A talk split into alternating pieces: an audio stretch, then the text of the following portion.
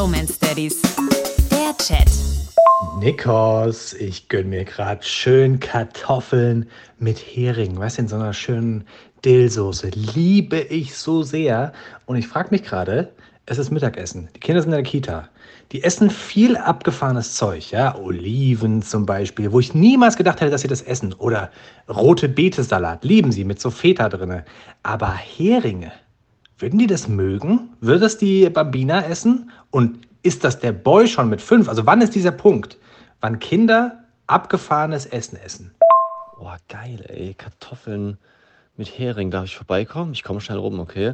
Also Bambina weiß ich nicht, ob sie äh, Hering essen würde. Die ist nach wie vor sehr, sehr picky.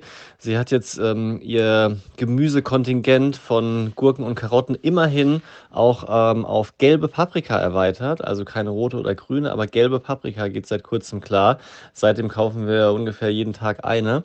Und der Boy probiert alles aus. Also das ist eigentlich ein Traum, ehrlich gesagt. Ähm, da sind völlig ausgefallene Sachen dabei, war aber auch schon länger so. Gestern beim Abendessen haben wir so ein Ratespiel gemacht. Was ist mein Lieblingsessen? So mit Ja-Nein-Fragen.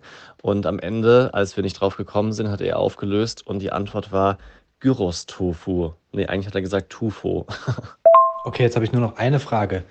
Würdest du wegen den Hering rumkommen oder wegen den Kartoffeln oder wegen der Kombination? Also was ist das, was dir besonders gut daran gefällt?